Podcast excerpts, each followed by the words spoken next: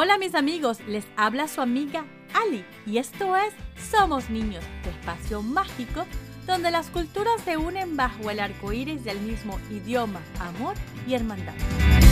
Por mi cuenta de Instagram me pidieron que les preparara un episodio sobre curiosidades de animales. Así que preferí añadir información sobre un animalito que ya conocimos en el episodio número 20, el hipopótamo. También puedes pedir el episodio que quieras enviándome un mensaje a mi cuenta de Instagram Somos Niños Podcast o contactándome por mi página web somosninospodcast.com. Todos los detalles están en mi descripción del episodio. Comencemos. Mami, en este episodio dices que la ballena es prima de hipopótamo. ¿Cómo es posible? Sí, científicos investigaron los ADN y encontraron que tienen un ancestro en común. Mami, ¿cómo pueden tener un ancestro en común si uno vive en el océano y los otros en los pantanos? No tiene cuatro patas y otro ni a una pata tiene. Sí, en verdad parece una locura, hasta que conoces más detalles de la ballena. ¿Por qué? Porque hace millones de años la ballena podía moverse por la tierra. ¿Qué?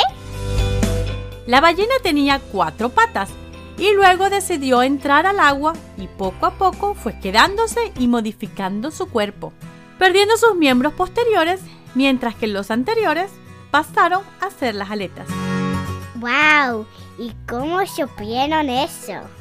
A la ballena se le consideraba un animal mamífero del grupo de los cetáceos, como los delfines, y a los hipopótamos en el grupo de los artiodáctilos, como las vacas y las ovejas.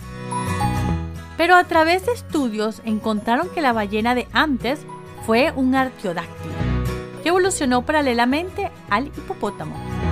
Pero como la forma de la ballena se modificó hace muchos años, fue difícil saber quién es el pariente más cercano a ellas, hasta que hace unos años encontraron los fósiles de una ballena prehistórica y en especial encontraron uno de sus tobillos, dando por sentado que pertenecía al grupo de los artiodáctilos, que son los animales que tienen la pata tipo pezuña. Los hipopótamos y ballenas tienen características en común, no tienen pelo y tienen glándulas sebáceas, que son las glándulas que los mantienen lubricados.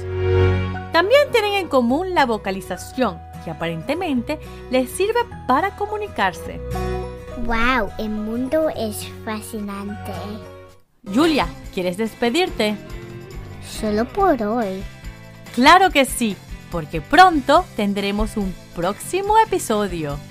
Porque quien tiene buen amigo tiene un tesoro.